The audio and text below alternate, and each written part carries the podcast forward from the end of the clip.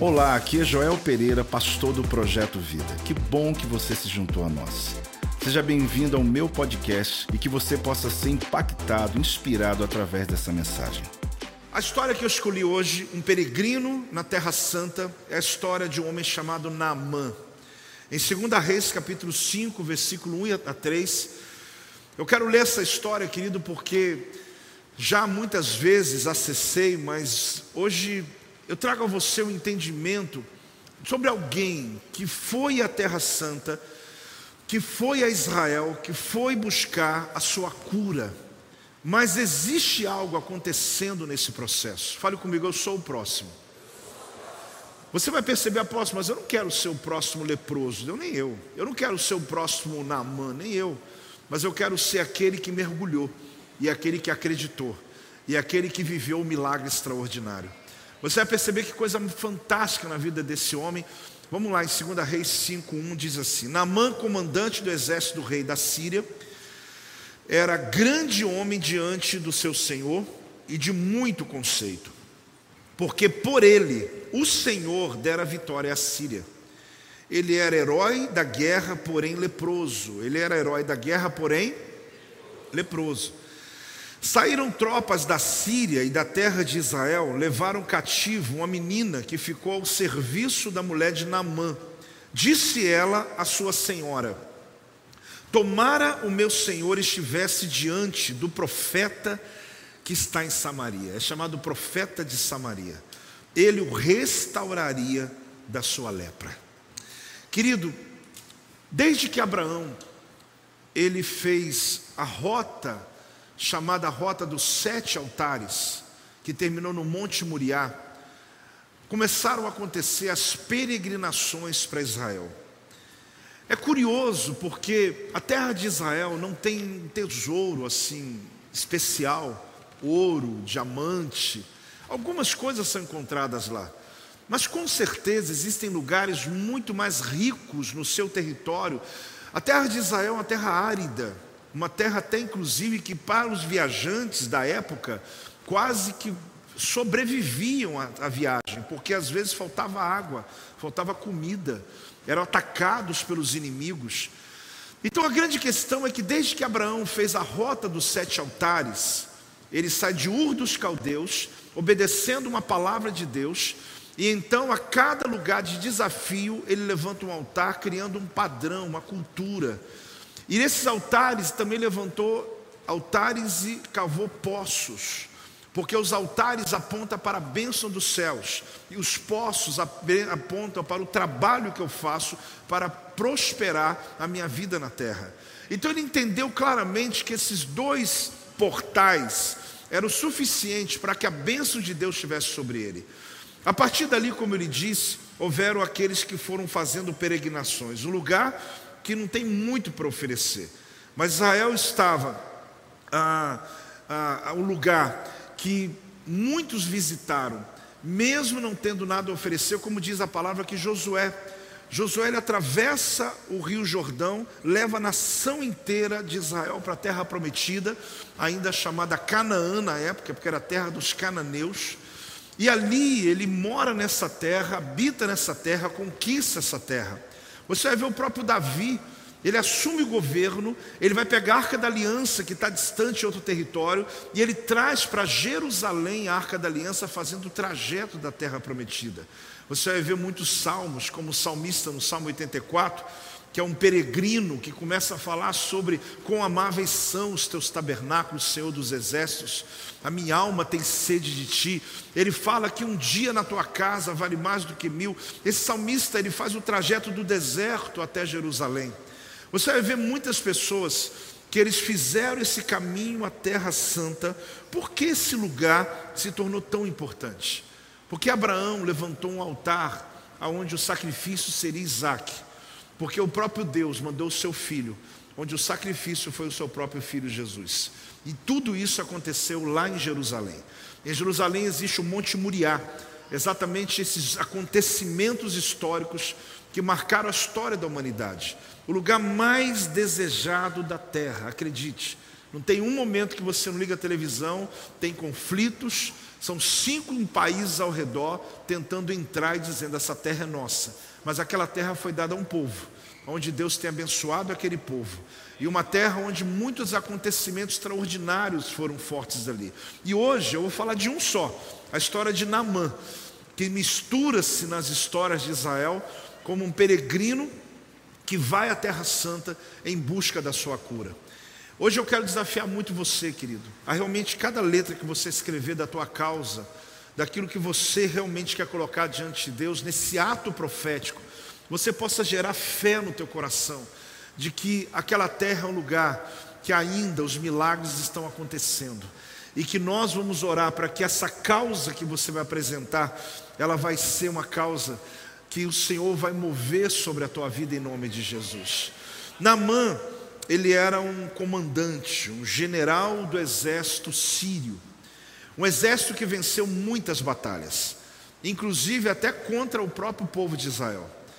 O líder da Síria, conhecido como Arã, pseudônimo dele, Ben Haddad II, o rei da Síria, ele tinha o segundo homem da Síria chamado Namã. Então, Namã era a segunda autoridade do maior império que havia na época do texto que nós estamos lendo, conhecido como herói de guerra, porém leproso. O texto não salva, né? o texto não perdoa. Herói de guerra, porém leproso. Parece que colocou ele lá no alto e depois coloca ele lá embaixo mas era para exatamente definir a condição desse homem que estava buscando uma, uma restauração, uma resposta para a tua vida. Deus havia concedido vitórias a Naamã. Por incrível que pareça, mesmo ele sendo um general sírio, um homem que não adorava Deus, mas Deus usou para que ele pudesse conquistar vários povos, inclusive Israel. Deus usa Naamã, mas não transformou Naamã. Pessoas podem ser usadas por Deus, mas talvez não são transformadas por Deus. Muitas pessoas às vezes sentem o suficiente dizendo Deus está me usando, mas não é o suficiente. Deus tem que transformar a tua vida. Deus pode usar como usou Ciro, era um homem que também não, não, não adorava Deus. Deus pode usar quem Ele quiser, mas não queira só ser usado por Deus, queira ser transformado por Deus. Naamã, ele entrou em Israel em um período para poder conquistar Israel. Só que agora ele vai entrar em Israel para ser conquistado em Israel. Porque antes ele entrou como um general, agora ele entra como leproso. Antes ele entrou como um conquistador, agora ele entra como alguém necessitado. A maneira que você se apresenta a Deus define aquilo que você vai alcançar. Porque às vezes nós ficamos escondidos atrás daquilo que somos. Mas você precisa realmente entender que quando você se expõe ao Senhor, você está abrindo um caminho para o milagre de Deus poder acontecer sobre a tua vida. É interessante porque Naamã, ele estava em casa, ele ouviu o testemunho de uma serva israelita, que inclusive ele havia sequestrado com várias outras meninas e meninos, crianças, e trazido para a Síria para ser escravo. Uma dessas meninas trabalhava para a esposa dele. E ela vendo a lepra de Namã, porque as pessoas naturalmente não viam, porque ele usava o seu uniforme, tampava suas lepras e viam apenas o general vitorioso, mas na casa dele, na intimidade, ali sim via, acontecia quem ele era. Ela vendo a lepra de Namã, ela chamou a patroa dela e disse: Olha, quem me dera ele conhecesse o profeta de Samaria. Quem é eles? O profeta de Samaria. Se ele fosse lá, eu tenho certeza que ele seria curado. Você percebeu que coisa fantástica começa aqui? Como o testemunho pode fazer uma revolução num país. Um simples testemunho de uma escrava causou uma revolução. Ele ouvindo o testemunho, ele era o segundo homem da Síria, foi ao primeiro. Ele chega até ele e diz: Olha, eu quero uma carta para chegar em Israel e pedir autorização ao rei para visitar um profeta, chamado profeta de Samaria e lá eu quero ser curado da minha lepra. Diz a Bíblia que ele recebe essa carta, se apresenta ao profeta e o profeta diz para ele o seguinte: aliás, o profeta não. O profeta manda o servo dele dizer o seguinte: vá ao Jordão e mergulhe sete vezes, e a sua lepra será toda limpa. Aquela palavra trouxe uma ira no coração daquele comandante. Um homem que costumava mandar, um homem que costumava dominar, ele simplesmente é tratado por um servo e mandado mergulhar em um rio cheio de barro. Mas é ali que começa essa história maravilhosa, onde cada passo dela, querido, pode ajudar você a ser o próximo peregrino em Israel. Necessariamente, não que você tenha que pisar lá, tomara que sim, vamos todos.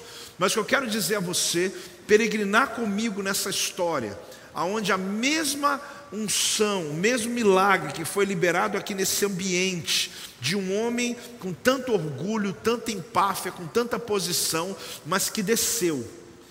Quando ele desceu, Deus o levantou. E talvez a gente precisa ouvir essa história, porque talvez chegue a hora que a gente tem que lembrar que quando você desce, Deus honra você, que no lugar da tua humilhação, vem a dupla honra sobre a tua vida. Olha o que o texto diz, gente: que ele era um herói de guerra, porém leproso. A pergunta é: qual o seu porém? Vamos falar juntos? Qual o seu porém? Gente, porque todo mundo tem um porém. Herói de guerra, o que, que vem depois? Que porém. Podia ficar só Naamã, herói de guerra. Por que colocou o detalhe a mais? Já viu quando pessoas muito íntimas vão falar a teu respeito e às vezes expõem alguma fraqueza tua? Às vezes na intimidade com os filhos, a esposa. E às vezes é interessante porque existem coisas que nós não abrimos para outras pessoas. Aquele homem, ele diante da sociedade, diante dos inimigos, diante dos seus súditos, ele era um Namã, herói de guerra. A lepra dele não estava avançada não tinha atingido as mãos ainda, não estava ainda quando está carcomido, né, que começa os dedos, começa a perder a sensibilidade. A lepra dele ainda se podia esconder. A grande questão é que tem um porém. Todo mundo quer ser apresentado sem um porém, mas quando você está diante de Deus, tem porém. Você pode ser o herói, querido, porém leproso. Você pode ser o máximo, você pode ser alguém muito bem sucedido, você pode ser alguém muito inteligente, porém não se esqueça de onde você saiu, não se esqueça quem você é.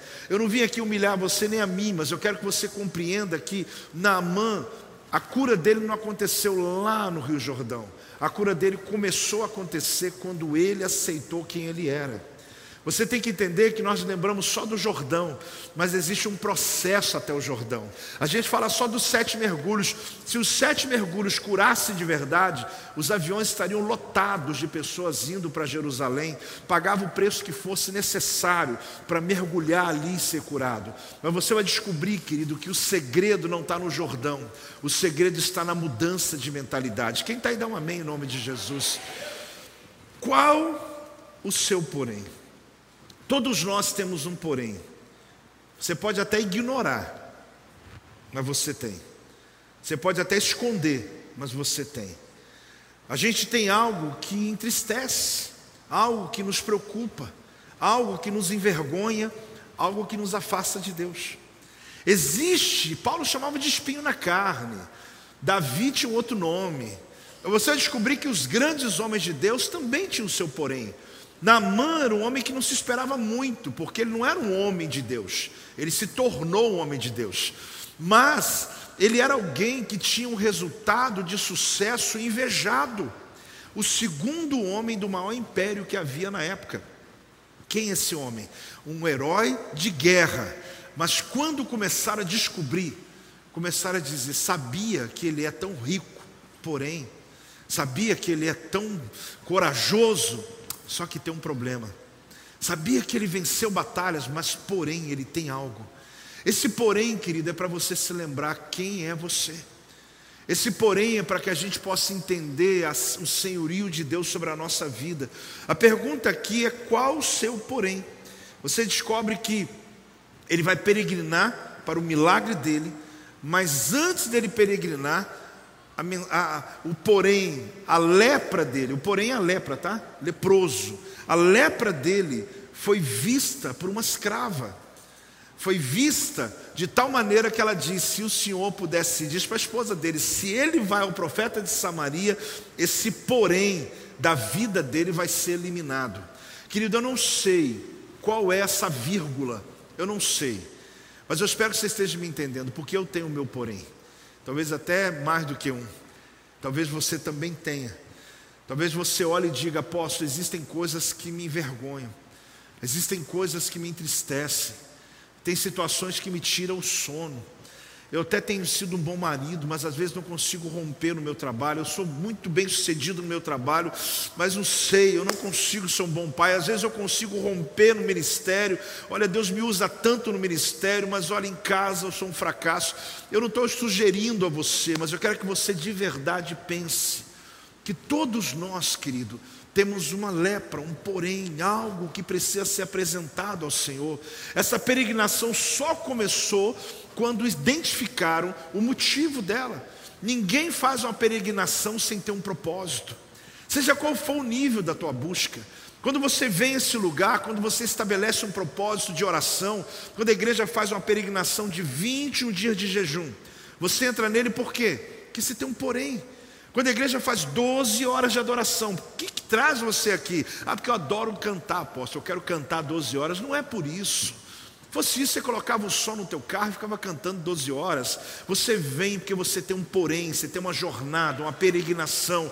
Você chega na ceia domingo, quando você entra aqui, ah, porque eu gosto da igreja, é mais do que isso, é porque eu preciso me aproximar mais do meu Deus, eu preciso ser liberto das minhas lepras, eu preciso ser curado. Então, querido, a minha oração é que esse porém que está sobre a tua vida seja eliminado ao você mergulhar hoje no Jordão da palavra e Deus faça algo aqui, comece aqui, algo extraordinário na tua vida. Pode celebrar, pode dar uma salva de palmas ao Senhor em nome de Jesus, em nome de Jesus.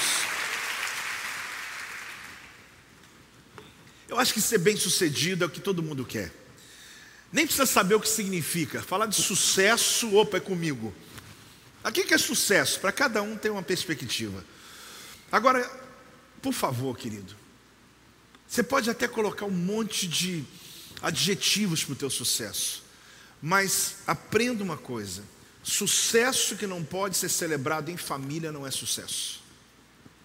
Não adianta você ter muito bem sucedido numa área se você não pode compartilhar isso com tua esposa, com teus filhos, com as pessoas ao teu redor. Porque muitos tiveram muito sucesso sozinhos, terminaram abandonados, terminaram destruídos, terminou sem família. E a grande verdade é que ele se sente alguém bem-sucedido, mas não é. Porque que gosto tem você alcançar alguma coisa que você não pode celebrar com teus filhos? Ah, eu consegui comprar o carro que eu queria para andar sozinho? Talvez você até ache bom, mas acredite, sucesso é quando aqueles que estão com você desde o início estão com você também no final da história. Isso é sucesso. Tem alguém aí para dizer amém ou não? Porque às vezes você não compreende, não, alguém ali, não, não tente se modelar tanta gente que talvez chegou no pódio, mas sozinho. Chegou pisando em muita gente, chegou destruindo muitas coisas. A grande verdade é que nós queremos o sucesso. Porém, a história diz que um general, ele entra num processo de peregrinação para Israel porque ele soube que lá tinha um profeta de Samaria que curava, que tinha um poder da cura. Agora a pergunta é: ele entra como um general ou como um leproso? Como Naamã chegou lá em Israel? A questão é que ele chega em Israel e ele foi imediatamente tratado como um general, porque ele apresenta a carta ao rei Jorão. O rei Jorão é o rei de Israel atual, daquela época, de Samaria. Ele, quando recebe a carta da Síria, preste atenção, a Síria já tinha subjugado a nação, eles estavam debaixo do governo deles, tinham medo da Síria. Quando o rei Jorão leu a carta dizendo assim: Rei Jorão, quando você estiver lendo essa carta, você está vendo aí o meu general Naamã, que eu estou enviando para ser curado pelo seu profeta. Quando o rei Jorão leu aquilo, ele entrou em pânico, rasgou as vestes. Ele falou: ele está querendo guerra. Porque quem sou eu para dizer quem vive e quem morre? Quem sou eu para poder curar alguém? Agora imagina, aquela menina sabia que havia profeta em Israel, mas o rei não sabia. Aquela moça escrava sabia que havia homem de Deus em Israel. Aí o profeta ouviu falar que o rei rasgou as vestes. Aí Eliseu mandou o recado: Ô oh, rei, manda Naamã para mim, para que ele saiba que tem profeta aqui nessa terra, para que ele saiba que tem homem de Deus aqui nessa terra. Não precisa rasgar as vestes, não precisa ter medo, pode mandar ele para mim. Aí então, Naamã vai até o, o profeta e você vai ouvir ainda toda a história. Então ele foi recebido como general. Só que quando o profeta recebeu, o recebeu como um leproso. Porque o profeta não estava recebendo um general, ele estava recebendo uma pessoa que precisava de ajuda. A gente conquista muita coisa na vida, querido. Eu não tenho dúvida do caminho e da rota que você fez. Mas a tua posição não vale nada para Deus. O que vale é a tua devoção. Está aí ou não? Entendeu ou não entendeu? Ah, pô, você está me subestimando? Não estou. A tua posição não vale nada. O que vale é a tua devoção, é a sua entrega, é o quem você é na presença dEle. A pergunta: você quer entrar como general ou como leproso?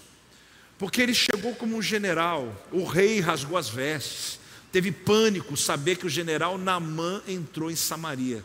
E o profeta falou: pode mandar o leproso vir aqui. Porque não é que ele estava subestimando aquele homem, ele estava chamando pela sua necessidade. Quando você entra aqui, querido, você é muito importante. Mas aprenda uma coisa: quando você está diante de Deus, não tente se esconder atrás de um uniforme. Se apresente inteiro para Ele. E você vai ver que coisas grandes e verdadeiras, extraordinárias, vão visitar você e a tua casa. Deus não vai te humilhar, Deus vai te exaltar. Por que, que às vezes nós não recebemos? Porque colocamos uma capa na nossa frente, colocamos um monte de questionamentos em nossa frente, colocamos a nossa posição e até mesmo aquele orgulho cristão. Já sou crente, já tem mais de 30 anos, já estou acostumado com culto, já estou acostumado com essas coisas. Isso aí que o pastor está pregando, eu já sei de trás para frente. Querido, a arte do não saber.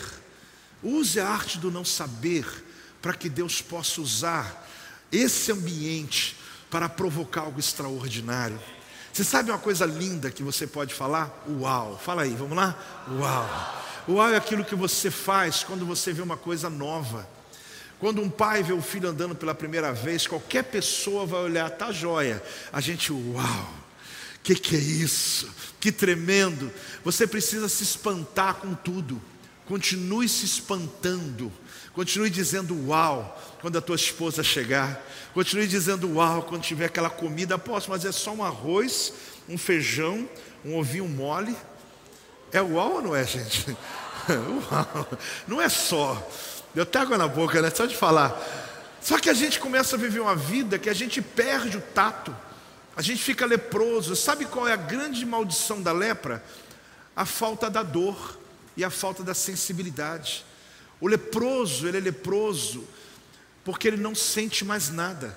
Se cortar um pedaço do dedo dele, ele não sente. Talvez você orou tanto tempo para não sentir dor, mas a dor é uma bênção. Porque quem não sente dor é leproso. Quem já peca e não sente mais nada é leproso.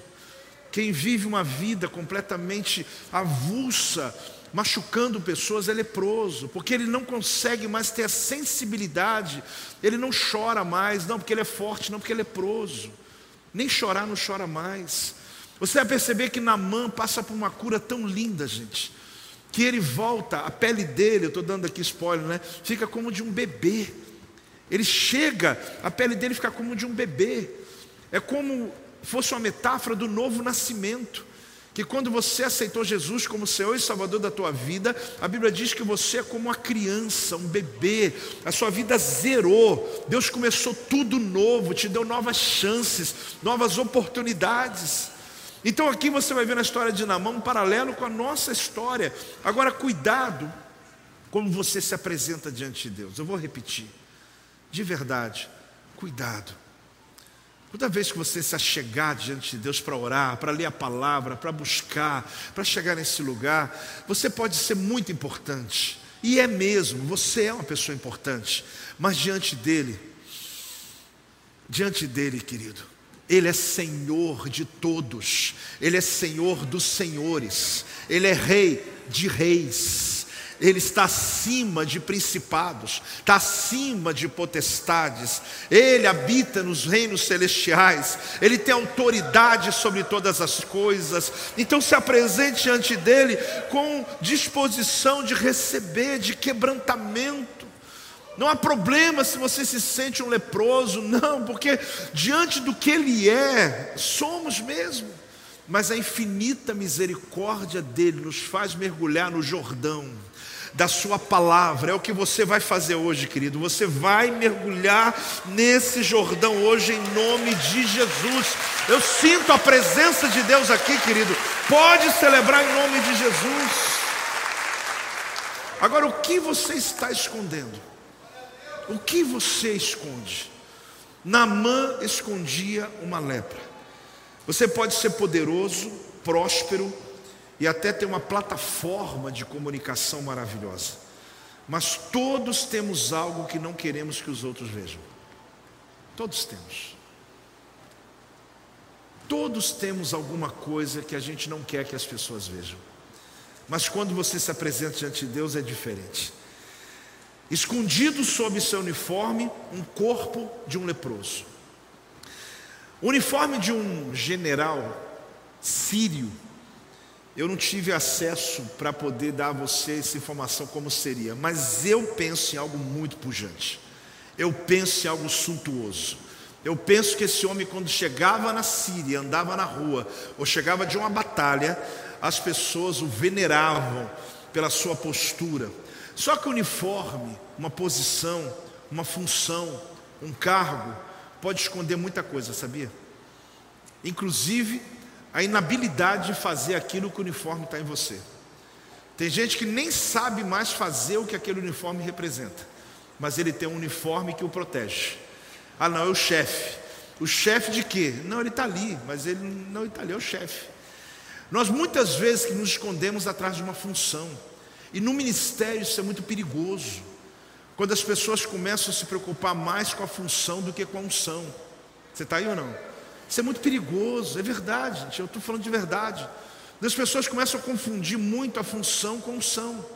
Porque se esquece que o que vai perdurar e permanecer e te manter é o que está dentro de você queimando aí, essa unção, esse poder, essa graça do Espírito Santo. Pessoas se escondem atrás de uniformes, atrás de posições, mas às vezes lepras terríveis de pecado. Porque às vezes não uma roupa, essa roupa aqui me faz parecer crente. Você não precisa fazer parecer crente. Você precisa ser um cristão de verdade.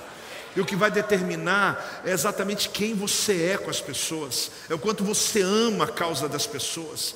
Então nós corremos o risco de uniformizar os crentes, de uniformizar as pessoas, de criar um padrão de santidade. Eu não tenho nada contra, se a pessoa se sente bem, está ótimo. Mas quando ela usa aquilo para poder passar uma imagem, de que aquela imagem se torna ele mais santo, são verdadeiros leprosos, escondendo as suas lepras debaixo dos seus uniformes. Deus não quer isso para a tua vida. Deus quer você inteiro na presença dEle. Deus quer você como Naamã se apresentou quando de fato ele entendeu o que precisava. Deus não pode abençoar quem fingimos ser. Vamos falar juntos? Deus não pode abençoar quem fingimos ser. Não dá, irmão. Deus abençoa você. Agora, quem você está fingindo, não, é, não tem jeito. Não tem jeito. Não importa quão bem você cobre as suas feridas, ou quanta confiança você exala. Não importa. Deus não pode abençoar quem você finge ser. Deus quer abençoar você. Deus não pode abençoar quem você está fingindo. Não dá para você se apresentar diante de Deus como se você fosse outra pessoa. Tem gente que imposta até a voz, tem gente que muda até a cara. É uma santidade absurda. Que eu levo um susto. Eu falo, meu Deus, estava conversando aqui agora e de repente começou a falar, por quê? Eu falo, meu Deus, mas cadê? Eu falo, a gente não estava batendo um papo aqui agora. Eu já levei susto, porque a pessoa, igual você levou agora, né? A gente falou esse dia, estava batendo um papo com a pessoa e tal, tal, ele pegou o microfone, aleluia! Eu falei, o que está acontecendo? Eu não tenho nada contra, mas não tem muita coisa a favor também não. Porque, sei lá, querido, a gente começa a querer colocar protótipos nas coisas. E o pior é quando os crentes gostam disso, achando que isso é padrão. Eu vejo crianças imitando, fico com dó delas, porque criança tem personalidade, tadinha. Elas têm, elas têm personalidade de criança. Aí você pega um mulher de 15, 5 anos pregando igual um pregador de 70. E a gente batendo palma, vai ser pregador. Não garante que vai ser, querido. Pode desviar, porque aquilo não está nela. Criança tem que pregar como criança, adolescente como adolescente, jovem como jovem. Ele tem que ser quem ele é. A gente precisa tirar um pouco esses uniformes, essas proforma, essas coisas que às vezes criam uma redoma ao invés, ao invés de criar uma originalidade. A unção está sobre você. E você precisa compreender isso. Então, Deus não pode abençoar quem você finge ser. Aqui é muito claro isso porque quando a gente ousa ser honesto sobre quem somos, a gente experimenta o poder de cura que Deus tem. Se você hoje mergulhar, quem vai mergulhar comigo hoje né, no Jordão da Palavra? Querido, se você hoje disser, meu Deus, eu vou mergulhar, apóstolo, eu vou. Se você de verdade, sabe, honestamente, não precisa se expor a mim, ao teu irmão do lado, a ninguém. Mas se você falar, Deus está aqui, ó, aqui eu estou igual na mão, eu estou igual na mão. Eu preciso ser curado dessa lepra. Eu estou igual o peregrino que foi para Israel. Eu quero essa bênção sobre a minha vida. Você vai experimentar algo tão extraordinário de Deus que você vai adorar, você vai amar. A pergunta aqui que você tem que fazer é: quem sou eu? Ou quem está aí, né? Então, hora que você tem que falar: quem está aí? É, porque muda, né? O semblante, muda as coisas. Se a pessoa é uma artista que está atuando, é diferente, gente. Aí é uma coisa diferente. Você está num teatro, você está em outro ambiente, por favor, é outra história. Agora você precisa perguntar, tem hora quem está aí. Porque tem hora você mesmo não está sabendo se você está aí. Porque você tem que ser uma outra pessoa. Porque o teu trabalho provoca isso. Porque as pessoas ao teu redor te amam quando você atua dessa forma. E você começou a perceber que você é mais aceito quando você tem esse certo tipo de atitude. Mas a pergunta é: quem é você? Porque Naamã chegou em Samaria como um comandante, mas o profeta chamou o leproso para ir na casa dele. Porque se ele fosse comandante lá na casa dele, quem comanda lá é Deus. Ele não ia ser curado. Você acha que Eliseu mandou um servo à toa, querido? Você conhece a história? Quem conhece essa história já que eu estou contando? Quem não conhece, deixa eu dizer o que está acontecendo. Quando esse comandante, segundo homem da Síria, chegou lá naquela taperazinha, casa do profeta.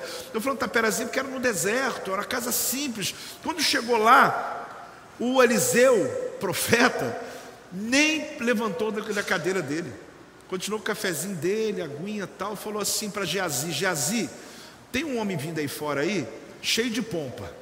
Porque ele chegou com 350 quilos de prata, 72 quilos de ouro, 10 vestes festivais, soldados armados. Ele chegou com ah, os seus guarda-costas. Você não está entendendo? Aí o Eliseu falou: Jazi, fala para ele mergulhar sete vezes no Jordão e ir embora que vai dar tudo certo. Você acha que o profeta fez isso à toa? É porque ele queria quebrar ele no meio mesmo. Ele queria não afrontar, mas ele queria mostrar que a cura dele não era no Jordão, a cura dele era na obediência. Jordão não cura ninguém, querido. Desculpe te decepcionar. Eu já mergulhei várias vezes lá. Já trouxe água para casa. Já até bebi, mas. Te contei não, né? Então assim. Mas a apóstolo está acabando de dizer que vai para Israel levar meu pedido de oração, dizendo que no Jordão não cura, gente. É um lugar onde Jesus foi batizado. É um lugar onde ele abriu ao meio. É um lugar onde o machado caiu e flutuou. Apóstolo, e aí? E aí que todos os acontecimentos estavam debaixo de uma palavra. Não é o Jordão, é a palavra.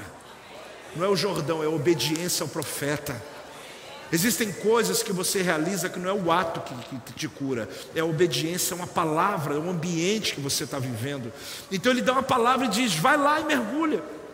Eu vou dizer depois como que esse general ficou irado diante dessa situação. Largo disfarce, veja como vai entrar rapidamente no teu destino. A pergunta é se você está procurando o destino para o teu disfarce ou um destino para você mesmo. Porque tem muita gente que está com dificuldade de encontrar o destino. Ontem mesmo eu respondi para alguém, ele dizia assim: Apóstolo, e bem, né, não estou criticando a pergunta. Ele falou: Olha, eu não consigo, senhor fala tanto de caminho, desígnio, propósito, senhor fala tantas essas coisas. Eu estou ouvindo o senhor já tem tempo, eu não sei o caminho para a minha vida é, é, sentimental, eu não sei o caminho para a minha vida profissional, eu não sei o caminho para a minha vida espiritual, eu não sei o caminho de nada. eu falei: Isso está ruim mesmo, né? E eu falei: Deus, o que, que eu falo para ele?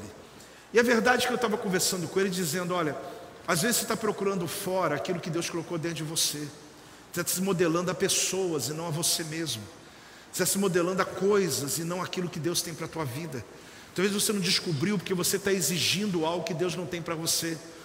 Aí não é o caso mais dele, mas eu falo agora conosco aqui. Às vezes você está querendo o destino para o seu disfarce e não para você mesmo.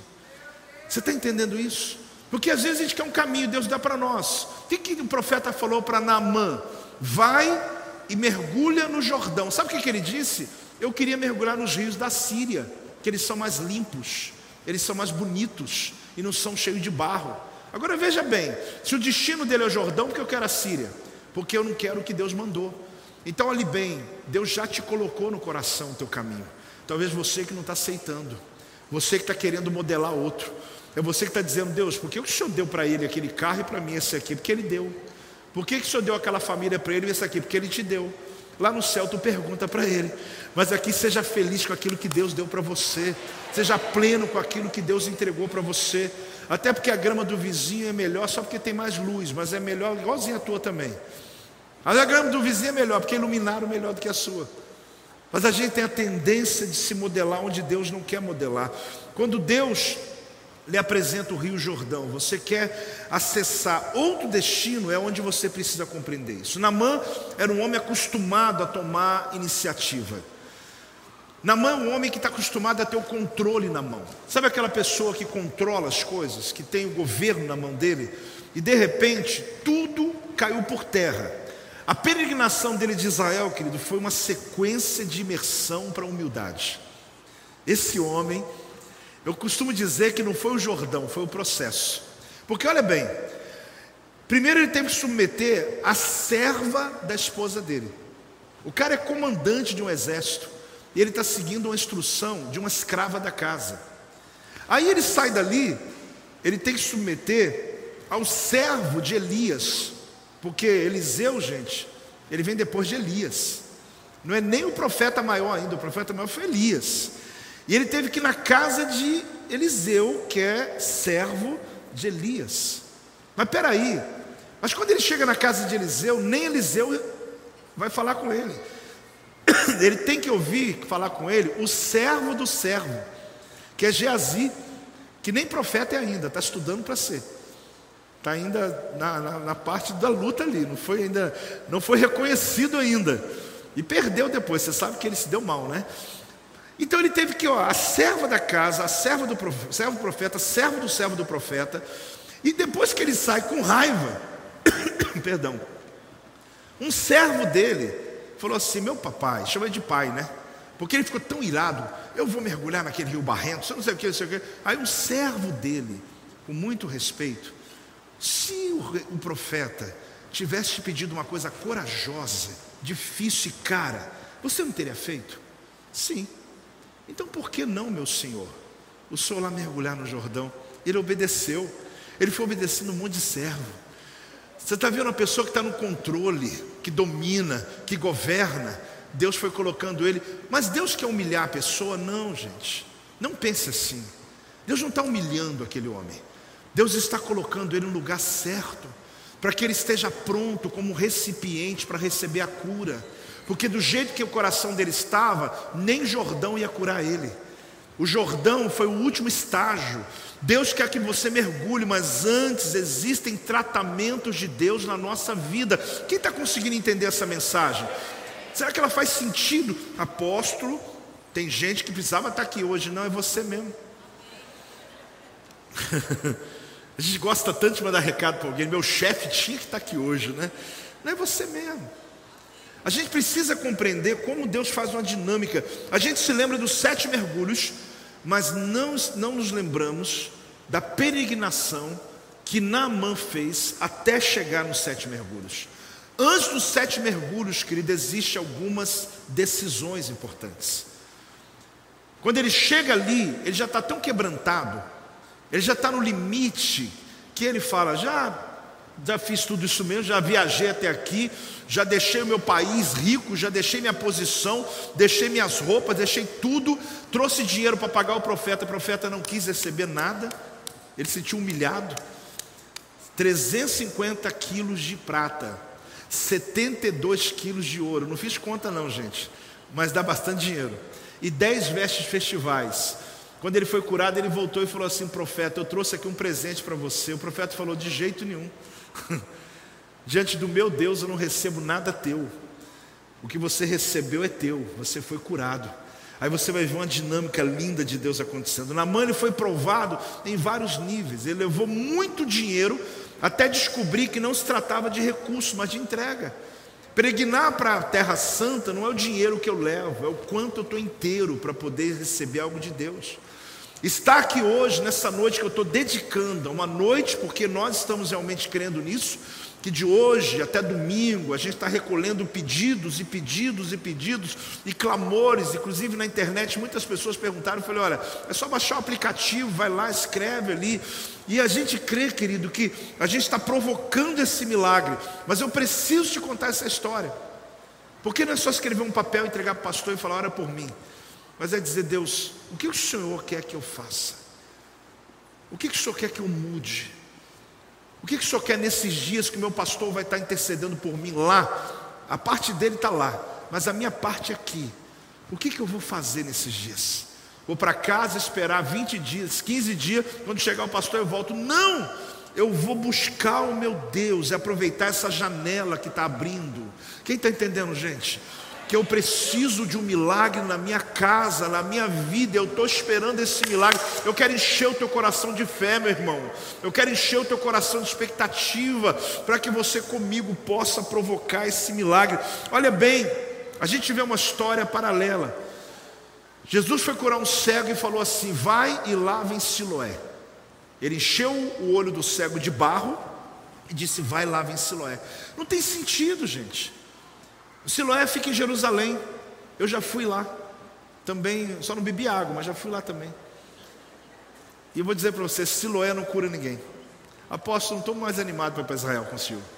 O senhor está dizendo que o Jordão não cura, o Siloé não cura. Então o que, que eu vou fazer lá? exatamente isso. Siloé não cura. Foi a palavra de Jesus que curou aquele cego. Quando ele colocou água de Siloé no olho, ele começou a ver. Agora, por que, que aquilo aconteceu naquela hora? O cego já tinha lavado aquele rosto lá dele dezenas de vezes, porque o tanque de Siloé é público. Tanque público no lugar de deserto, todo mundo passa para beber uma aguinha e lavar o rosto. Só que todo mundo lavou o rosto, passou, bebeu água, mas teve um dia que Jesus falou: vai e lava, muda tudo. Porque quando eu estou debaixo de uma palavra, querido, muda tudo. Quando eu estou debaixo de um decreto de Deus, muda tudo. É o que eu estou dizendo para você. A gente pode Israel voltar, a gente pode ter culto de quarta-feira e voltar, mas hoje eu estou liberando um decreto de Deus sobre a tua vida. Então eu espero que você não perca essa janela de fazer algo, de mergulhar, de falar: Deus, é o meu momento, é o meu instante, é o meu milagre. Deus já lhe pediu que você fizesse uma coisa incomum? Para mim já. Uma coisa fora do normal. Hoje mesmo Deus pediu algo e eu fiz com maior alegria. Sabe, é lindo quando Deus pede, porque quando você faz, Deus te abençoa. Quando Deus pede, Ele te patrocina. é diferente. Quando eu estou fazendo algo, eu estou ofertando, eu estou entrando numa causa, porque eu estou sentindo, ok, eu vou ser abençoado. Agora, quando Deus me pede, ah, eu fico todo apaixonado, eu me sinto privilegiado, e pode acreditar, melhor é dar do que receber. Quando você pode abençoar, querido, é a melhor posição que Deus pode lhe dar. Deus quer que você seja uma benção, uma fonte inesgotável, uma fonte que flui. Ah, não fica aqui dizendo alguém tem que me abençoar. Não, já te ensinei já. Eu quero ser uma bênção na vida de alguém. Eu quero fluir bênção na vida de pessoas. Então aqui você percebe o seguinte: o seu orgulho disse, não vá. Vamos repetir? Seu orgulho disse, não vá. Alguma vez já aconteceu isso com você? Olha em 2 Reis 5,12. Não são porventura Abana e Farfar ou Farpar, rios de Damasco, melhores do que todas as águas de Israel? Isso aqui é Naamã falando. Não poderia eu lavar-me neles e ficar limpo? E voltou-se e se foi como? Indignado. Isso aqui aconteceu quando o profeta mandou o servo dizer para ele: vai lá no Jordão. Ele saiu louco. Ele falou: viajei 160 quilômetros. 160 quilômetros hoje, de carro, para a gente é muito perto. Mas na época, 160 quilômetros de camelo, uma viagem longa. Então ele pensou assim: eu viajei 160 quilômetros para chegar aqui e ouvir uma história dessa, tinha ficado no meu país mesmo. É porque, querido, às vezes o orgulho disse não vá. O orgulho diz não vá. Vamos lá no projeto Vida? Não, não vou não. Quem está falando? orgulho. O orgulho está dizendo para eu não ir. Porque disseram lá que lá não é bom para mim não. Ou disseram sei lá o quê. Ou disseram sei lá o quê. Lá não tem doutrina, né? Você sabe que é engraçado, querido? Muitas vezes nós perdemos grandes oportunidades da vida porque o orgulho diz para a gente não ir. Ah, eu fui tão maltratado lá, não vou voltar não. Ah, eu volto. A comida estava boa. Brincadeira. Tem gente que perde a oportunidade de emprego, sabe por quê? Ah, porque a entrevista me mal. Eu não sou escravo de ninguém. Querido, existem momentos que você tem que suportar para um momento de Deus te honrar. O orgulho não vai te ajudar. Não vai. E às vezes nós fazemos nossos filhos orgulhosos também. E eles já crescem com essa perspectiva. Eu já contei para vocês várias vezes. Eu e Silvia, nós fomos pastores de pescadores, caçadores e gente muito pobre, ribeirinha, de Barra do Bugres, à beira do rio. A gente tinha sete famílias na igreja. Se você pensar alguém pobre, multiplica isso bastante vezes. A comida deles era o que caçava e pescava. Um dia eu arrumei emprego para um deles numa fazenda, que um fazendeiro pediu para mim ajuda e falou: Eu preciso de um caseiro, eu preciso de alguém, ele vai ter casa, vai ter salário. Eu falei: Cara, você vai trabalhar numa casa, vai ter, vai ter comida. Ele falou: Meu pai disse que eu não vou trabalhar para ninguém, pobre e orgulhoso. Eu falei: Como que pode um pai ensinar isso para o filho? Eu falei: Trabalhar é bênção, é? Não, não, eu não vou trabalhar para ninguém. Está lá, na pobreza, passando necessidade e orgulhoso. Não olha para mim essa cara, não, gente. Naamã, o orgulho disse para ele: não vá. Só que um servo ajudou ele. Falou assim: eu já contei a história. E ele falou: então eu vou. Por quê? Porque a gente perde as oportunidades muitas vezes. A gente tem que fazer um paralelo daquela escrava. Você sabe que aquela menina que contou o testemunho, que começou toda essa história, ela era alguém que tinha casa, família, morava em Israel. Ela foi sequestrada por Namã, ela foi subjugada, foi feita escrava na casa dele, e essa menina ainda deu testemunho para ele ser curado. Você quer exemplo mais bonito de alguém que poderia ter amargura, poderia ter dito, ele que morra com a lepra dele. Fala a verdade. Muita gente que numa condição dessa é dizer, do jeito que eu estou sendo aqui, sofrendo por causa do abuso desse homem, é isso aí, é Deus está castigando. A gente já usa Deus ainda. Que morra de lepra. Sabe o que, ela fez? Ela disse: Olha, se ele pudesse conhecer o profeta de Samaria. Quem dera se ele fosse na minha terra. Ela, mesmo assim, ela foi humilde o suficiente e cumpriu a missão dela. Cumpra a sua missão onde Deus te colocou, querido. Não importa em condição que você está, lá no lugar é onde o teu testemunho vai fazer toda a diferença na vida das pessoas. Havia cachoeiras da Síria. E Deus manda ele para o filete do Rio Jordão. Baseado naquelas cachoeiras Abana e Farpar, que é o original. Esse rio hoje é chamado de Baradá. Olha, olha, eu tenho foto dele aí. Olha bem. Baradá. Agora, tem mais alguma não? Fica no centro da cidade, Damasco, na Síria. E deve ter mais uma que é um cantinho. O que acontece? Ele falou assim: Olha o rio que eu tenho para mergulhar. Posso agora mostra o Jordão. Um dia que você for em Israel, você vê. Eu tenho esse rio para mergulhar. Eu tenho esse rio para fazer o ato profético. Eu mergulho naquela cachoeira lá, coisa linda, água corrente. Agora ele começou a entender que não se tratava do lugar, se tratava da palavra liberada. Naamã ele queria mergulhar num ambiente que ele conhecia, gente. Porque lá na terra dele, o rio ele conhece. E Deus mandou ele mergulhar num lugar que ele nunca mergulhou. A questão é que a gente quer ficar nos lugares confortáveis, que a gente se sente bem, em ambientes que não nos confronta, lugares que a gente está há muito tempo, que ninguém fala nada e está todo mundo bem, está tudo jóia. Você sabe por que algumas pessoas às vezes não gostam de estar aqui? Não que eu tenha interesse de confrontar você, não tenho nenhum deles, graças a Deus, mas a palavra confronta. E às vezes você chega aqui e fala, não quero ficar naquela igreja não, porque onde eu estou está melhor, ninguém fala nada, está tudo bem, estou pecando, mas não tem jeito, Deus quer levar você uma experiência, Deus quer tirar você da sua zona de conforto, Deus quer tirar você de ambientes que você está confortável, com pessoas que só te bajulam e falam só coisa boa para você, Deus quer colocar você com gente que vai falar a verdade para você, que a verdade cura, a verdade liberta, a verdade vem para te trazer novo tempo, gente, entenda isso, às vezes a gente foge e quer andar sempre com as mesmas pessoas, sabe por quê? Para ser bajulado, para falar um monte de mentira para você e você acreditar, para dizer que está tudo bem, para dizer que o erro que você cometeu, na verdade, ah, coitado de você, para dizer que está todo mundo errado na terra, o mundo todo, mas você é a única pessoa certa. Sai dessa vida de mentira e disfarce, ande em lugares de honestidade, que alguém chega para você e fala a verdade para você, porque você vai crescer, você vai prosperar, sua família será curada, Deus fará coisas extraordinárias. Se exponha, deixa Deus usar, deixa Deus curar você, mais alto em nome de Jesus.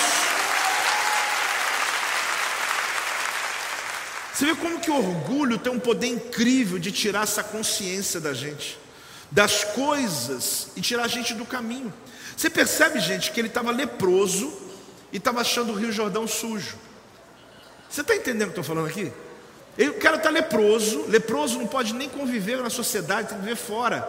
Ele está leproso, está dizendo que aquele rio está sujo. Você sabe que uma pessoa, às vezes, nessa condição, ela é capaz de julgar o ambiente que está curando a vida dela. Aquela igreja lá não serve para mim. Como é? É aquelas pessoas lá também são muito pecadoras. Como que leproso pode julgar alguém? Como que eu vou julgar você quando eu olho a minha lepra? Que direito eu tenho para fazer isso? Mas isso mostra como ele estava doente, precisava ser curado antes de curar a pele dele, precisava curar a mente dele. Deus, essa noite, querido, vai nos curar. Deus nessa noite vai nos visitar. Ele está leproso e ele está questionando, ele está reclamando, ele está dizendo que está inadequado o ambiente, aquele ambiente não é bom. Eu, preciso de um rio mais limpo, um lugar mais bonito. Como que leproso, do jeito que ele estava, o Jordão quer dizer para ele: você que está sujo, não mergulhe em mim, não. Ele que não merecia estar ali.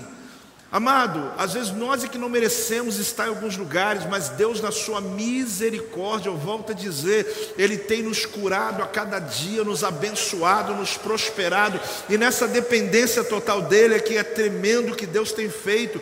Olha, a serva de Namã sabia que tinha profeta, mas o rei não sabia. Você sabe que ele viajou 160 quilômetros? Deixa eu te dar uma coisa, uma, uma informação. Grande parte da viagem dele ele viajou ao lado do Rio Jordão, sabia? Porque o caminho de Damasco, o caminho da Síria, quando você for lá, a Síria fica na fronteira do Monte Hermon. Então o Rio Jordão, parte dele, parte do próprio rio do Monte Hermon. Então a viagem que ele fez, a maior parte da viagem, ele viajou com o Rio Jordão do lado aqui, ó. Do lado. Ele viajou todo aquele tempo vendo o lugar da cura dele, mas não sabia que era ainda. Você vê que interessante? Ele estava com a cura do lado dele, mas ele precisava de uma palavra, porque o Jordão não cura, mas depois de uma palavra cura. Você sabe que isso me mostra, querido, que todas as vezes que Deus faz algo na minha vida, eu percebo que a resposta já estava perto de mim há muito tempo. Eu só não conseguia enxergar, eu só não conseguia perceber tem uma resposta divina. Ele andou do lado da resposta o tempo inteiro, até que uma palavra fez toda a diferença. Aqueles homens do caminho de Emaús andaram do lado de Jesus e disseram: Mas está chorando aqui pela morte de quem? De Jesus. Com quem eles estavam falando? Com o próprio Jesus ressuscitado. Jesus, do lado deles, eles estão chorando pela morte de Cristo. Querido, não chore do lado da tua resposta. Deus tem uma resposta para você, ela está aí já chegando, te aproximando, te abraçando. Você precisa descobrir que Deus só precisa de uma palavra, eu só preciso de uma palavra para que tudo aconteça. E por último, A terra vem comigo. Vamos falar juntos? De novo. Gente, você acredita que quando Naamã chegou curado, com a pele como de um bebê, na casa de um profeta, ele tentou, como eu disse, dar uma oferta para ele. 350 quilos de prata, dá para aposentar, gente. 72 quilos de ouro, 10 vestes festivais. Acho que o profeta falou assim: se eu pegar isso aqui, eu não trabalho mais. Acho que é melhor não pegar, não. Ele tinha uma palavra que não era para receber aquela oferta. Só que Naamã fez um pedido. Já que você não está recebendo o que eu tenho para te entregar, olha o que diz em 2 Reis 5,17. Preste atenção e a gente já vai orar. Disse Naamã: Se não queres, peço-te, olha, se você não quer o que eu estou te dando, peço-te que ao teu servo, olha como é que mudou, gente, depois da cura, ao teu servo seja dado levar uma carga de que, gente? De terra. Quem traz ouro, prata, ele queria carregar terra, que dá para carregar em quantas mulas? Duas. Duas cargas de mula. Mula aguenta peso, hein? Aguenta peso. Porque nunca mais oferecerá este teu servo holocausto nem sacrifício a outros deuses, senão ao Senhor. Você está entendendo que milagre que foi? Não foi só a cura física. Ele se converteu a Deus. Ele quis largar o Deus do povo dele, chamado Deus Rinom. Ele continua o texto dizendo assim: Eu queria pedir só uma coisa ao profeta, porque quando eu entrar no templo de Rinom e o meu rei for orar, ele vai colocar a mão nos meus ombros, porque ele faz assim para orar, e eu vou ter que me ajoelhar com o meu rei, mas eu estou ajoelhando, mas não estou adorando mais. Eu queria que você saiba que eu vou fazer isso só por causa do meu rei. Mas a partir de hoje a minha adoração é só ao Deus de Israel. Porque há profeta em Israel e há Deus em Israel. Dá uma salva de palmas ao Senhor. Dá um glória a Deus em nome de Jesus. Oh meu Deus do céu. Tem lugares que queremos esquecer. E tem lugares que a gente quer levar para nossa casa. Esse aqui é um lugar desses. Aquele sentimento que você tem às vezes no culto, você fala assim: meu Deus, dá para levar esse pedacinho de culto lá para minha casa? Dá para continuar esse ambiente que eu estou vivendo aqui? A gente tem essa sensação. Sabe o que, que Namã queria? Levar terra, e ele fez. Parece uma coisa estranha, mas o profeta disse: vai em paz, pode levar. Porque a cultura dele é o seguinte: o Deus da terra, ele pegou quantidade de terra, colocou em sacos, levou para a casa dele, cobriu o quarto de oração dele e se ajoelhava na terra de Israel, lá na Síria. Que loucura! Se essa moda pega, hein? Mas por que, que ele pegou a terra de Israel para se ajoelhar? Porque ele queria que aquele ambiente que ele estava vivendo pudesse fazer parte da vida dele, o resto da vida dele. O que você tem que compreender é que foi um ato profético que ele fez. É, ele faz um ato profético. Ele leva ouro, leva prata, e volta com terra. Ele percebeu que a preciosidade que ele tinha não estava no ouro e na prata, mas estava na bênção de Israel. Ele queria aquela bênção, querido. Ele queria aquilo que curou ele. Ele queria honrar o Deus que o curou e não o Deus que ele era devoto até aquele dia. Ele era devoto a um Deus, mas agora ele é servo de outro Deus, do Deus de Israel. Ele foi devoto a um Deus por toda a vida dele e que não fez nada. Ele só conseguiu ouro, conseguiu prata. Mas com Deus de Israel, ele alcançou aquilo que o ouro e a prata não pagam, aquilo que ninguém pode dar a ele. Ele encontrou a sua cura da sua lepra, aonde ele foi resgatado. Essa noite nós vamos mergulhar no Jordão da palavra. E a minha oração, querida, é que você entenda esse ato. Eu já trouxe terra de Israel, mas pouquinho. Já trouxe pedra, pouquinho. Apóstolo, já fez mais o que? Deixa eu tentar lembrar. Pedaço de oliveira para plantar em casa. Mas eu sei que tudo isso são símbolos. Símbolos. Mas o Deus de Israel continua sendo o mesmo. Na próxima semana a gente vai nessa terra que Namã esteve. Nessa terra que Abraão ofereceu Isaac. Nessa terra que a arca da aliança entrou quando Davi traz. nessa terra que Josué entrou, nessa terra que Jesus morreu na cruz do Calvário. E a minha oração é que lá eu seja o intercessor da tua causa. E a minha oração, querida, é que coisas aqui venham acontecendo nesses dias, que Deus acelere processos sobre a tua vida, que milagres aconteçam. Se você crê nisso, se ponha de pé. Se você de verdade compreende esse ambiente, compreende esse momento, compreende essa oportunidade que a gente está aqui agora, podendo vislumbrar, podendo vislumbrar e dizer: Deus, eu acredito, eu creio. É interessante porque Naamã, ele sai dali dizendo: Eu quero ser fiel ao Deus que me curou. Naamã e a serva da mulher dele, eles se tornaram agora a missão deles era trazer luz à terra das trevas. Porque você imagina quando ele voltou para casa, chegou para a menina e falou assim: Eu também agora faço parte. Eu também creio no mesmo Deus que você crê. Eu conheci o profeta de Samaria, mas eu conheci o Deus do profeta de Samaria. E eu fui curado. Você imagina aquele momento que aconteceu? Deus quer tornar você, querido, esse testemunho desse grande milagre na sua casa, na tua família. A minha oração é que enquanto eu falava, Deus foi te mostrando coisas. Enquanto eu falava, o Espírito Santo veio te trazendo a memória. Eu creio assim. Circunstâncias precisam ser deixadas e outras precisam ser pegas.